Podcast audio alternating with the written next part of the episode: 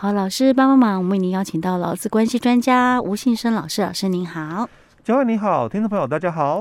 好，老师，我们今天继续呢，进入第三部分的新手雇主须知啊。嗯，我们上一集讲到了说有关于员工请假哈，啊、呃，还有这个呃，还请假的这个薪资跟薪资怎么算呢？哈，嗯，职灾部分我们还没有讲到，对不对？欸、对，OK。那我们只谈到就是加班请假的这个计算的一个基础哦。对对对。那接下来我们就要来谈哦。什么？资遣费的这个计算的一个基础哦。那我们上一集末段哦，快结束，我们就会谈到这个资遣费哦，它有分嘛？对，就是三百六十天那个哈。对对，那这个是新制哦哦。但其实我们还有一个叫旧制，因为多数人可能都已经是走新制了啦哦。哦，所以旧制它就不是这样算法。旧制它有另外的一个标准哦，因为旧制的话是按照劳基法十七条的一个规定来算的哦。那两个标准不太一样哦。旧制的话是满一年是一个月的平均工资哦，那一样是没有满一年就是照比例哦，只是说它的比例哦，他说未满一年的话以一个月计，所以它的比例就是真的就是以月份，哦，十二分之几。嗯，那我们刚上一集提到的是新制的部分是三百六十分之几，因为我讲三百六十是劳动部的一个算法哦，是。但一般我们实务上哦，我们的认知是一年其实应该是三百六十五天的哦。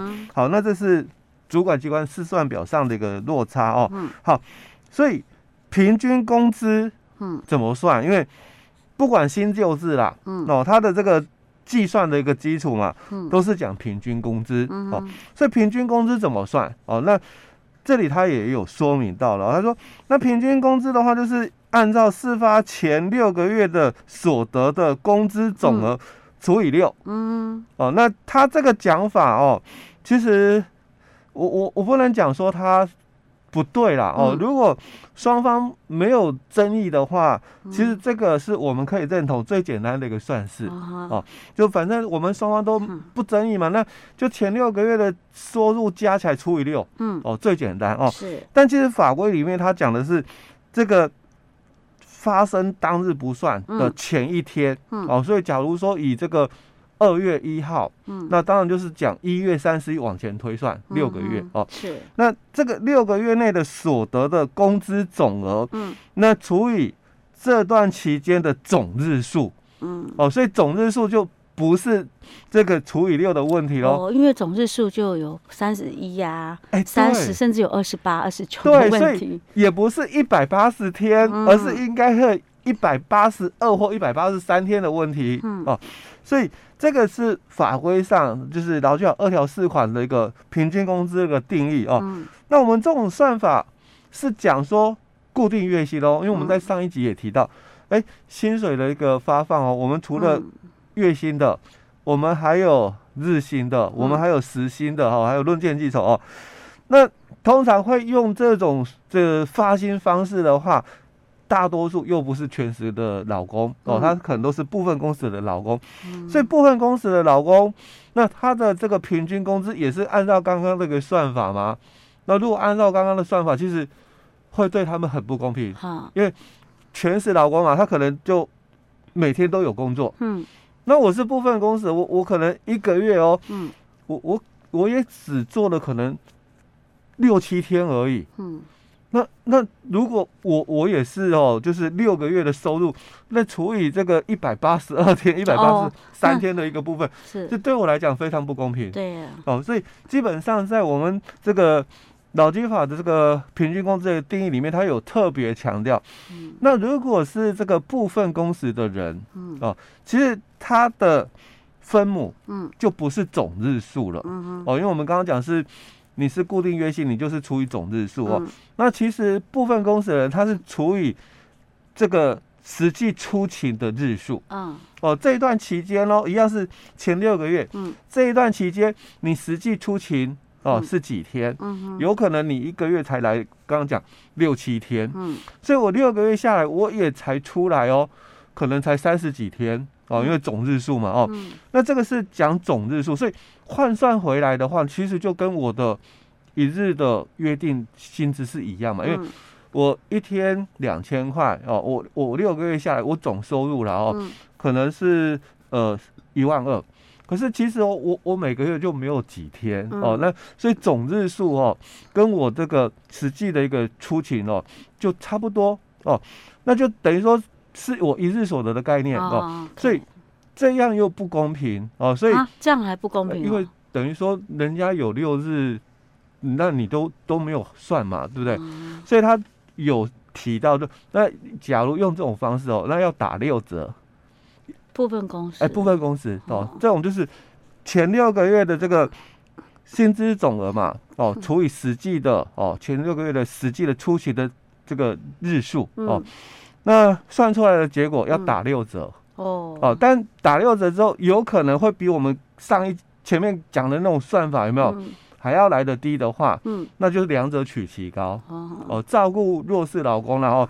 等于说，部分公司的劳工，他的这个平均工资的算法，嗯，它有两种，哦，一种就是我们刚刚讲到的这个前六个月的所得总额，除以前六个月的总日数，嗯，哦，这是一种算法啊，哦，那第二种算法，因为我是以日以时以论件计酬的的一个。部分算薪水，嗯，所以我还有一种算法就一样，前六个月的这个所得工资的一个总额除以哦前六个月实际出勤的总日的一个日数，不是总日数喽，哦，是实际出勤的日数哦。那这种算法应该还要再打六折，再乘以哎，就乘以百分之六十哦。那两者取其高，就是他的平均工资哦。好，那这种哦，其实算起来也真的蛮复杂哦。所以其实。在劳动部，它有个解释力啦，哦，嗯，那不然你们这个日薪啊，或者是时薪的人哦，嗯，那因为我们这个规定上嘛，哦，六日哦，就是休息日跟例假嘛，哦，嗯，那其实，在九十五年、九十六年基本工资调涨的时候，时薪的一个计算方式哦，也已经把六日工资含在那个实薪基础里面，嗯。九十五块的那个薪资的一个计算，当时的哦，就是已经含了假日工资哦，就是例假日的工资了哦。所以他说，那应该要我们就把这个全年度的哦，就是三百六十五天嘛，嗯，那扣掉全年度的哦，就六日六日。哦，所以算出来的这个结果，嗯，除以十二个月之后，嗯，那你一个月啦，哦，大概出勤数嘛，哦，差不多是二十一点七五天，嗯，哦，那这样也比较公平。就是一个月你，就你的约定日薪哦。假设了，我们随便举个例子，你的约定日薪可能是一千块的话，那你的平均工资嘛，嗯。就是一千块乘以二十一点七五天，哦，啊，就是大概两万一千多的概念了哦。那他说这样子的话哦，你你们就不用像我们刚刚讲的那种算的那么复杂，嗯。哦，就好像我们前面也提到说。那如果你是月薪人员嘛，你就把六个月的薪资所得加起来除以六就好了，不用搞到那么复杂，什么除以什么一百八十二、一百八十三，然后再乘以三十，那这个就是你的月平均。所以也可以用老师刚刚讲的那种方式去算，就扣掉六日这样去算。对，哦，这个是另外劳动部的一个解释。这个是指部分工时哦。哎，部分工时哦，因为它是以日以时计薪的话嘛，哦，但是部分工时是。部分工时是因为他的薪资里面已经有含六日的钱，才这样子算。对，OK，哦，真复杂哎。讲到这，哎，对，因为这个是平均工资，因为我们平均工资的一个应用里面真的非常多哦。像我们刚刚提到的这个资遣费是哦，那另外可能我们在救治的劳基法。哦，就退休金嘛，对对对，哦，他也是用这个平均工资的。嗯，那另外我们发生职灾的时候，哦，那雇主要给予哦工资补偿。嗯，可是两年到了，老公还没有这个痊愈哦，嗯，那也没有领到这个就是私人的一个给付条件，没有符合了私人的一个给付条件。是，那又还没好，没有办法继续工作哦。当然，雇主他可以选择继续补偿。嗯。到他好为止哦。嗯、那当然，雇主也可以选择哦，一次付你一笔钱，嗯，哦，就是四十个月的平均工资，嗯、那终结这个工资补偿的一个责任，嗯、哦，那这个也是哦，平均工资哦，哦，嗯、那另外还有就是这个职灾的部分哦，嗯、就是失能，嗯，哦，那或者是死亡，嗯，哦，那他也都是用哦平均工资的一个标准去算的，嗯天哪，快昏倒！